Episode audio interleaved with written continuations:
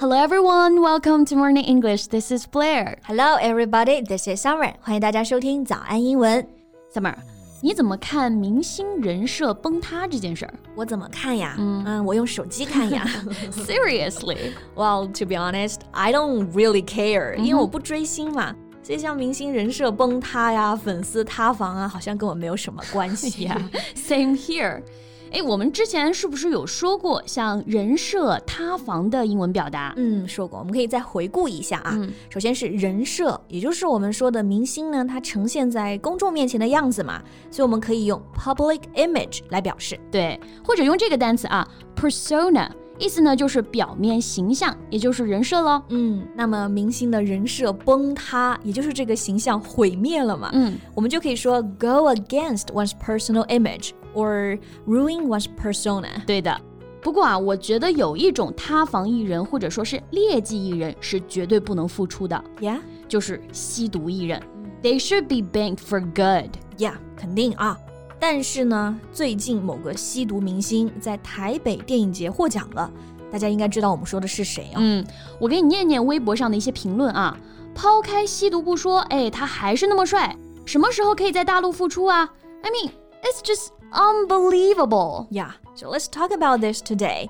今天就和大家一起来聊聊这件事啊。嗯，那我们刚刚说到的获奖明星，大家也不陌生啊。对，柯震东很久之前就有他要复出的新闻了。 Yeah, over the years since his arrest, he has tried to make comebacks on several occasions, but all of them were met with a surge of resistance from netizens in the Chinese mainland. 对，柯震东在吸毒丑闻之后呢，也是尝试过在大陆复出， 但是都受到了网友的坚决抵制、嗯、，a surge of resistance 就表示抵制。对，然后复出这个单词我们之前也有提到过啊，再复习一下，就是 comeback。Right. So if a person in public life makes a comeback they start doing something again, which they have stopped doing, or they become popular again.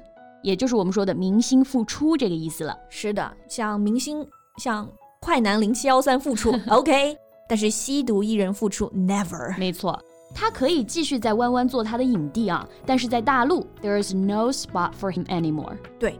那我们刚刚说到的复出、重新开始，在英文中其实表达方法还挺多的，right？Like turn over a new leaf. Yeah, exactly. So turn over a new leaf means to start behaving in a better way. 对，我们可以翻译为洗心革面、重新出发，一般呢是比较正面的、积极的。 Yeah, here's an example sentence. He realized he was in the wrong and promised to turn over a new leaf. 他认识到自己错了，并且答应呢会重新开始。诶，我还想到一个很好用的表达 Yes. ，start with a clean slate。哎，这个表达很好啊。Start with a clean slate. 我们可以先来看看 slate，s l a t e。对这个单词，大家可能不是特别熟啊。Slate 它表示以前学校里面用来写字的那种石板写字板，也就是我们现在的黑板或者白板啊。那 start with a clean slate，板上啥也没有，任你写，任你画，也就是我们说，哎，重新开始了，抛开了过去的一切，洗心革面了。哎，是的。So start with a clean slate means to start something again with a fresh beginning. Right. Here's an example. I know there are some misunderstandings between us, but shall we start with a clean slate? 我知道我们之间有一些误会啊，但是我们可不可以重新来过？嗯，对。那说回柯震东啊，我觉得吸毒艺人呢最不能被原谅的原因就是他们对青少年、对未成年人造成的影响。对，很多这种心智还不成熟的啊，如果去效仿偶像的行为， 这个对社会的危害是非常大的。 Exactly. Sometimes people, especially teenagers, may think something's cool just because their idol does it. Exactly。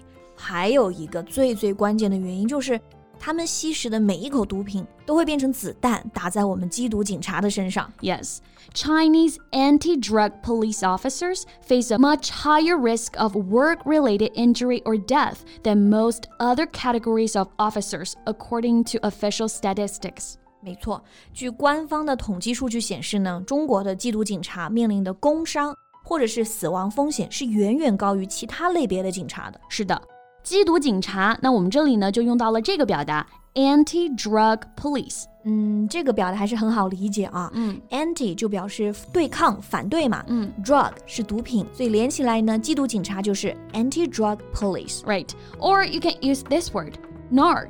N A R C, narc. Yeah, so narc is a police officer whose job is to stop people selling or using drugs illegally. 也是我们说的啊，缉毒警察。是的 ，narc 这个单词来源于 narcotic。N A R C O T I C, a powerful illegal drug that affects the mind in a harmful way. 致幻毒品、麻醉品这个意思。比如说，呃，海洛因、可卡因之类的都属于 narcotics。 Right. 所以说，缉毒警察还有一个表达，可以说 a narcotics agent。 Yes. So in China, people who sell more than 50 grams of heroin can be sentenced to death. So drug traffickers can be extremely violent and wicked in order to smuggle more drugs. 对，在我国就是贩卖超过五十克的海洛因就可以被判死刑了。嗯，所以呢，为了更大量的走私毒品，像毒贩子啊，他们几乎是和缉毒警察以死相拼了。嗯，They can be extremely violent and wicked。我们就可以翻译为呢，穷凶极恶的。是的，穷凶极恶的毒贩啊。那毒贩英文表达就是 drug trafficker。 那我们把这两个词倒过来，贩毒，英文呢也可以用这两个词表示，把 trafficker 换成 trafficking 就好了，drug trafficking。Right，我还是觉得啊，柯震东得影帝这件事情最好笑的就是网友的评论了。对，那他们有什么资格、什么立场，恬不知耻的说出啊抛开吸毒不说这种话？嗯，给大家念几组数据啊。据统计，中国缉毒警察平均年龄停留在四十一岁，每年公安系统牺牲的缉毒警察是一般警察的四点九倍，受伤率高达十倍。是的，而且生前不能露脸，死后呢墓碑还无名。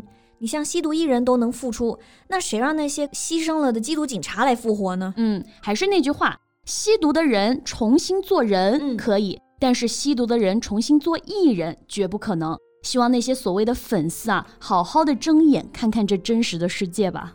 那关于这个话题，你还有什么想法呢？欢迎大家在评论区给我们留言。 So thank you so much for listening. This is Blair. This is Summer. See you next time. Bye.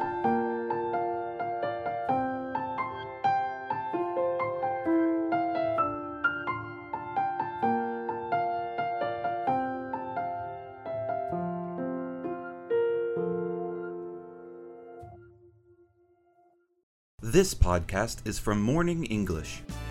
学口语就来早安英文。